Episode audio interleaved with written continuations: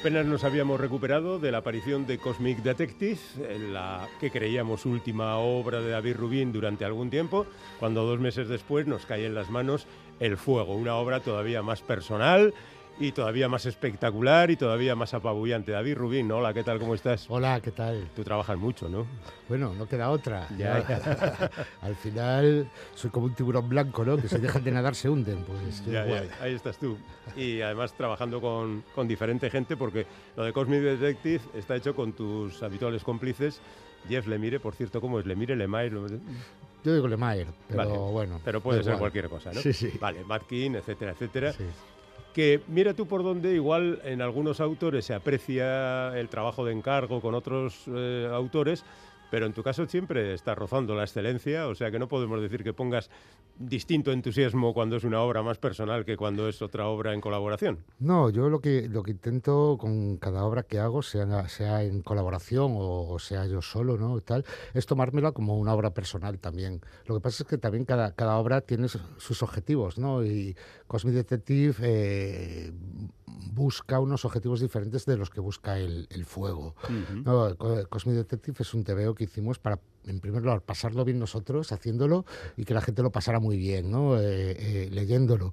Y, y, el fuego, pues, no persigue eso, persigue ya otro tipo de objetivos y también, también usa pues también el lenguaje y tal de otra manera para, para intentar alcanzarlos, ¿no? Es algo, pues para mí mucho más catártico, ¿no? De hecho, eh, eh, eh, Cosmic Detective era como ir al parque de atracciones cada vez que me ponía a trabajar en él y, el fuego era como bajar a los infiernos.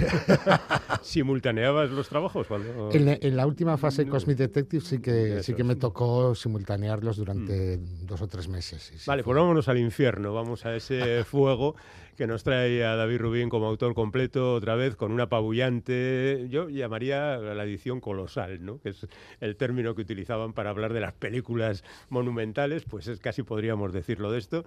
Eh, una obra colosal en una edición colosal, estarás contento. Mm. Sí, muy contento, muy contento, tanto por la, por la edición como por, por la acogida que, ha tenido. ¿no? En mm. apenas un mes se ha agotado la primera edición y, nada, ya está la segunda en circulación y a mí aún incluso ahora me Mm, me sigue sorprendiendo, ¿no? no, no sí, que, que, funcione también, porque yo nunca he considerado, el, eh, yo considero que el fuego es, es un buen trabajo, creo que es, eh, eh, de hecho, el mejor trabajo que he hecho hasta ahora como autor, pero, pero al mismo tiempo lo considero un TVO que no está hecho para gustar. ¿Sabes? Que no, no está hecho para... No es, no, es complaciente. No, es complaciente con el lector, ni consigo mismo tampoco, ni conmigo. Y entonces, pues, mm, no me parece que sea un TVO así de fácil digestión y, que esté teniendo esta tan buena aceptación, pues la verdad es una muy grata sorpresa. A ver, los lectores de cómics somos un poco masoquistas. Nos gusta que nos fustiguen, que nos castiguen y que nos hagan leer obras con enjundia y que nos muevan a la reflexión. ¿En qué pensabas tú, por cierto? Cuando... Porque no sé si el, artista al final eh, se deja guiar por sus propios pensamientos, tú durante el trabajo del fuego estabas mal. Sí, bueno, más que estar mal, eh, lo, que, lo que fue más duro fue sobre todo rebuscar, rebuscar en cajones que hacía ya demasiado tiempo que tenía cerrados y que preferías no abrir, ¿no? Y entonces tuve que, que andar pues ahí volviendo a rebuscar en, en, cosas en las que prefería igual no, no pensar, porque era necesario, porque tenía que contar esta historia de esta manera y, y, bebía de eso. No, no, es, no es un teatro autobiográfico ni, ni, nada parecido, es ficción, pero sí que bebe de muchas experiencias personales mías y, y que me han ido forjando pues el, carácter ¿no? al final en los últimos años. Y, y, sobre todo de mi experiencia como padre. Yo creo que no, no hubiera sido el mismo libro sin dos cosas que pasaron. ¿no? Una, pues eh, ser padre. Eh, que te cambia la vida. Me cambia un montón. Y otra... perdón. Y, otra la, la, y otra la, pandemia. La pandemia, yo el guion ya estaba escrito por completo, yo ya había incluso empezado a dibujarlo, tenía ya como 30 páginas dibujadas del fuego, y, estalló la pandemia y, eso lo paró todo, ¿no? Entonces, cuando retomé el dibujo, con todo lo vivido en la pandemia, ¿no? tanto a nivel personal como lo que yo iba viendo también a nivel a nivel social, a nivel de cómo, cómo la sociedad eh, eh, nos enfrentábamos a ello, ¿no? Cómo iban eh, aflorando lo mejor y lo peor de nosotros continuamente todos los días, ¿no? Y tal. Y, esa especie de, intento fallido de fin del mundo que fue la, pandemia me, me, sirvió mucho para darme cuenta igual en dónde tenía que acelerar de verdad con la obra, en dónde tenía que pisar el freno, en dónde debía ser más duro y sobre todo me enseñó a a intentar ser lo más honesto posible, a contar la, esta historia, ¿no? esta odisea de, este personaje de, Alexander Jorba del modo más, más honesto y, crudo posible y dejar, dejar por un lado, aunque es, es una obra que habla mucho del ego ¿no? y del yo y tal, utilizar más el, el yo para, para hablar de lo común ¿no? a través de él, que es lo que más me interesaba, que y dejar a un lado un montón de cosas más mías, más personales o más tal, que en un principio estaban más marcadas y yo creo que, al, darme cuenta de eso y empezar a, enfocarlo de otra manera, yo creo que funciona mejor el, el TVO de, este nuevo modo, ¿no? Hace que, hace que el personaje, en vez de ser un trasunto de mí, sea más bien un trasunto de la sociedad que lo rodea. Ajá. Bueno, digámoslo ya, que no lo hemos comentado, pero el fuego es como fin del mundo mucho más eficaz que la pandemia. o sea, que llega el fin del mundo y, le dicen al protagonista, pues tendrás que hacer algo, ¿no? Que a ver que tú eres el héroe.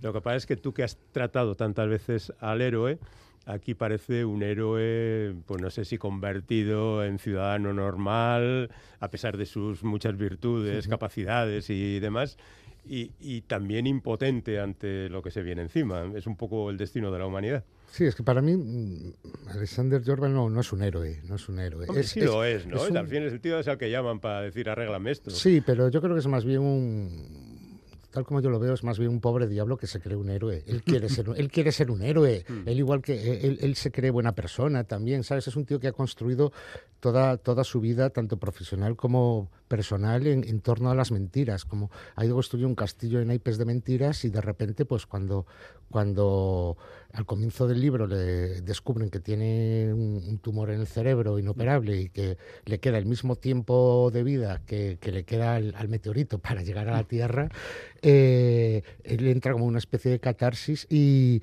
intenta arreglar todo lo que ha hecho mal. No, todo ese castillo de naipes de mentiras se viene abajo de golpe, le golpea en la cara y, le obliga a enfrentarse a una odisea que, va a ir haciendo a lo largo de diferentes ciudades del mundo, ¿no? por diferentes sitios y, encontrándose con diferentes personas y facetas de su pasado que le van a obligar a, enfrentarse y a tomar conciencia sobre las decisiones que ha tomado a lo largo de su vida. ¿no? Y, en función de eso, pues tener que lidiar con las responsabilidades que conlleva eh, tomar esas decisiones y hacer daño con ellas a las personas que, en verdad te aman. ¿no?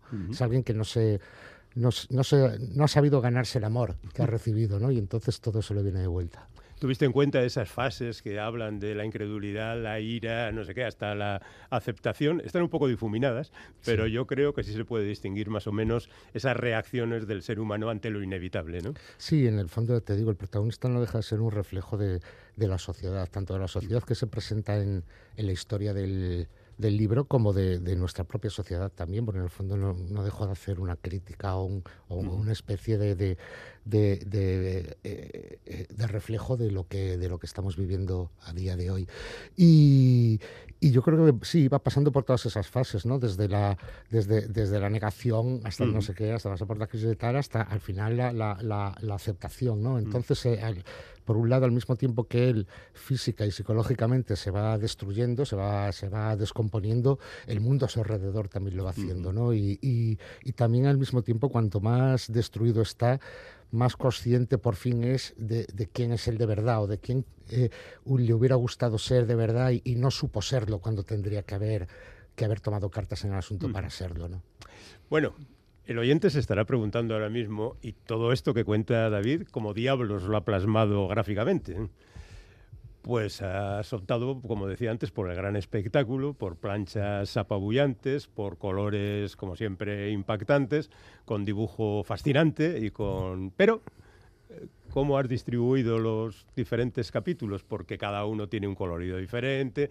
Yo creo que esta, este concepto de obra total tiene que ser contemplado también desde el punto de vista de que obra total sí, pero con cada parte perfectamente diferenciada. Claro, claro, cada, cada capítulo corresponde con también una fase del personaje, ¿no? Él va aprendiendo, él, él, en, ese, en, ese, viaje que hace a, lo largo de, toda la duración del libro, eh, va pasando por diferentes fases, cada una de esas fases de, de autoaceptación y de ir aprendiendo a digamos, de modo resumido, aprender a ser mejor persona a través del apocalipsis o algo así, pues eh, eh, eh, son un capítulo diferente, ¿no? Mm. Entonces, cada capítulo marca un tempo diferente, un enfoque diferente que y, habla de temas diferentes, ¿no? Que al final cuando terminas toda la lectura, eso forma un todo que te da ya la imagen de conjunto mm. final que, es la que quiero transmitir a, a, los lectores. Y luego, además, también no quería, no quería hacer un TVO con una historia en donde llevar a los lectores por, por raíles.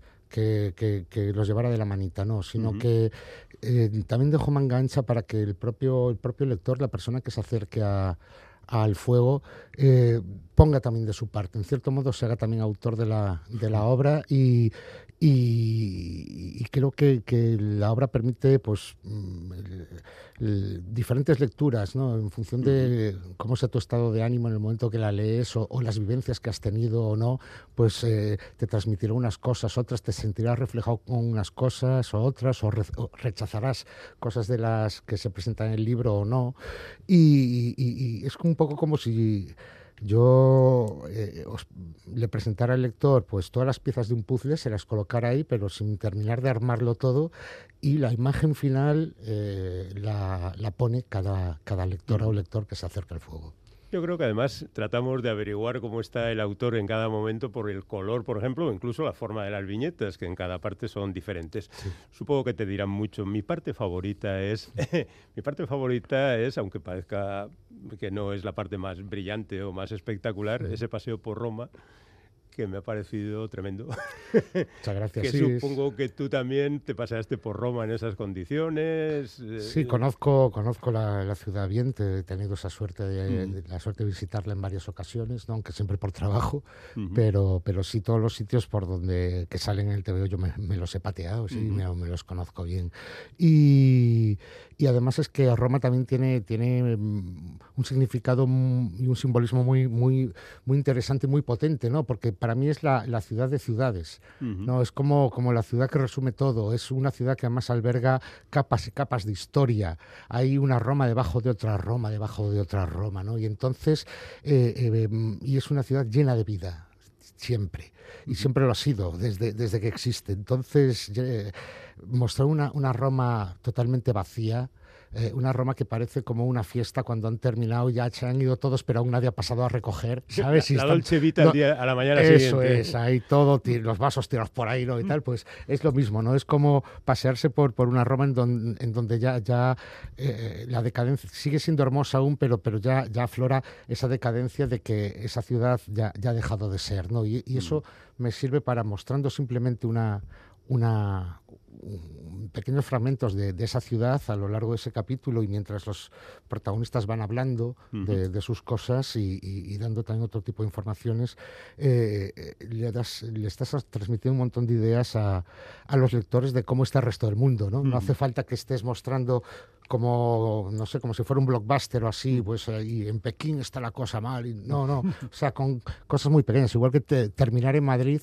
¿sabes? Mm. Además ahora, tal como está Madrid, que, prácticamente es una distopía ya a día de hoy, pues hay una, especie de feudo neoliberal hiperloco, mm. es como, como el sueño húmedo de Trump, el Madrid actual, pues entonces me, me daba mucho juego, mucho juego para para jugar con todo eso, ¿no? Y crear un montón de simbologías. Eh, en el fuego intento mm, no subrayar cosas, pero sí meter meter muchos temas de fondo. Es como, como un juego de muñequitas rusas, ¿no? Que la de matrioscas que va sacando y debajo hay otra, debajo hay otra. Entonces hay diferentes ideas que, que, que, están como ahí de fondo tal y habrá gente que llegue o que en una segunda lectura eh, tal. Y yo creo que eso también está guay. A mí son los los libros que al final y las obras en general, ya me da igual que sea una película o lo que sea, que, que a mí me aportan como, como espectador o como lector eh, y, con las que disfruto de verdad, las que puedo volver a ellas y, las sigo viendo como nuevas, ¿no? Y me siguen aportando cosas. Al final es como una canción que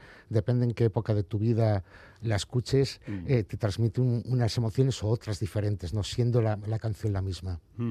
Dice David, no, ellos van hablando de sus cosas, ¿no? Como si fuera una conversación baladí, pero en el fondo están tratando de cosas muy importantes y, capitales, diríamos, que es un poco lo que a mí siempre me ha parecido que, como tú decías, las obras deben tener una puesta en escena impactante, impresionante, bien llevada, artísticamente eh, consecuente y al mismo tiempo una profundidad de pensamiento, un análisis de las cosas. Después de esto ya no vas a poder hacer nada mejor, David. No me preocupa tampoco, no, me lo, no me lo he planteado. Aparte es que no me preocupa porque, mira, cuando hice El Héroe también hace 10 años, también me decían, después de esto no vas a poder hacer nada mejor. Y mira, pues el fuego es mejor. entonces, pues no me preocupa. Yo voy a seguir haciendo obras. De hecho, no he parado. O sea, ya estoy con más, más obras y saldrán en los próximos años y posiblemente ya este año algo nuevo. Y, seguiré haciendo. y no me preocupa digamos, eh, romper mis propios listones, ¿no? Yo sé, yo sé lo que hago bien y lo que hago mal, sé lo que me gusta de cada una de las obras que hago y veo también los errores que voy cometiendo intento hacerlo cada vez mejor en cada una de ellas, ¿no? Y, y, no lo sé, yo creo que cada, cada obra es fruto de, del momento en el que la haces, de, del el talento y la experiencia que has acumulado hasta ese momento. Yo intento dar siempre en cada una de ellas eh, lo máximo que mi talento me permite en ese momento y luego, pues años después, si mejoro y, y evoluciono, pues intentaré subir el listón, ¿no? Pero no es algo que me me planteé de entrada, voy a hacer el mejor TVO que he hecho hasta ahora. No, simplemente intento hacer el mejor TVO posible y punto cada mm. vez. Y, y, lo que me preocupa es dar el todo por el todo, contando pues lo que decíamos antes, ¿no? Lo que la historia requiere y, dándole el enfoque que yo considero que la historia requiere, ya sea un enfoque más liviano, un enfoque más duro, ya sea más de, de acción y comedia o tal, según lo que requiere la historia. Lo que no puedes coger es no ser honesto e intentar siempre llevar al mismo terreno cosas que igual no pegan, ¿no? Entonces ahí es cuando puedes tener problemas. ¿no? Yo creo que lo importante es intentar hacer buenos tebeos, eh, dar el máximo de ti mismo y, ya vendrán. Y si no vuelvo a hacer nada mejor que el fuego, pues ¿qué más me da? Me he quedado súper a gusto. He hecho un tebeo que me he quedado contentísimo con él. Considero que es mi mejor trabajo hasta la fecha y mira, tengo 45 años no, no, y 20 libros a las espaldas. Yo creo que no, no me va a dar tiempo a hacer otros 20, pero, pero al, menos, al menos yo creo que igual, igual aún, aún, tengo, aún tengo margen para hacer alguno incluso un poquito mejor. Así que sí, sí, sí, David Rubin se superará inevitablemente porque es la condición del artista. Bueno, de momento ustedes tienen ahí El Fuego, que es esa obra de la que le hemos hablado en, este, en estos minutos, sin desvelar demasiado de qué se trata, salvo, digamos, los cuatro puntos importantes que cualquier lector debe saber al comienzo, pero no más allá. Eh, decías que habías estado trabajando después de eso. ¿Puedes adelantar algo? ¿No te apetece? ¿Crees que es nefasto para... No. ¿Eres supersticioso y dices que no hay que hablar de esto o qué? No, que va, que va. O sea, vamos a ver, estoy haciendo ahora mismo un par de, proyectos para, para, Estados Unidos, que por aquí también verán la luz tarde o temprano, y lo que pasa es que no puedo aún decir ni, ni con quién, ni los títulos, ni nada. Puedo decir que uno, uno es más de tema ciencia ficción superheroica y con un trasfondo pues más de tema social y, tal. Y, el otro es eh, una cosa así como muy divertida de, y de vampiros, que además nunca había trabajado con la temática esta vampírica y tal, y, me apetecía, y cuando me lo ofreció me pareció muy guay, y eso. Y luego... Eh, pues visto que por suerte pues el fuego está acaba de empezar en su andadura, ¿no? Pero está yendo también, pues hay bastantes posibilidades gracias a, a, ese éxito que, se le está brindando de, que pueda acelerar un poco más el, hacer una nueva obra para España. No va a ser para este año, y igual para el año que viene sí que la pueda tener. Y de volver a hacer otra con, para Astiberri directamente. Y será una novela gráfica que además es un, con un género que nunca he tocado y me, apetecía mucho hacer, que, es el western. Ah, qué bien. Sí, sí, me apetecía hacer mucho un western, además una cosa así muy seca, ¿no? Que tampoco no es el típico, no va a ser un blueberry ¿no? Ni nada así, no va, va, a ir por otros derroteros, pero va a ser western western y volver un poco al blanco y negro también, que hace bastantes años que, que no lo trabajo y, me apetece mucho volver, con lo que he aprendido ahora, volver a, a, hacer algo en blanco y negro y además es que lo, lo voy a hacer con, con, el que ahora mismo es mi, mi escritor favorito de narrativa eh, de aquí, que es John, John Bilbao. Ah, bueno, me parece. Claro, así que va a ser algo muy, muy guay. Yo creo que vamos a hacer John y yo un, un tándem muy chulo. Nos hemos entendido muy bien. El guion ya está, ya lo he leído. El guion de John es es magnífico. El tío es buenísimo. Y, seco como la mojama va a ser algo acojonante. Y, lo que estoy ahora es simplemente buscando el, hueco para poderme ya poner a, dibujarlo. Necesitas tiempo. Sí, sí, pero vamos, estoy es la obra que ahora mismo más ganas tengo de hacer. Lo que no te falta es entusiasmo, ya se te ve, y ganas de seguir trabajando. Nosotros te lo agradecemos por la parte que nos toca.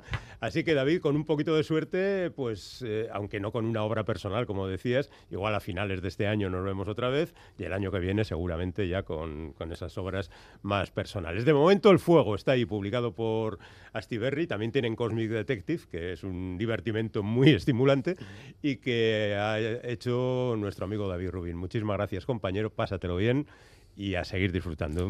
Gracias a ti, a tope con los tebeos, venga.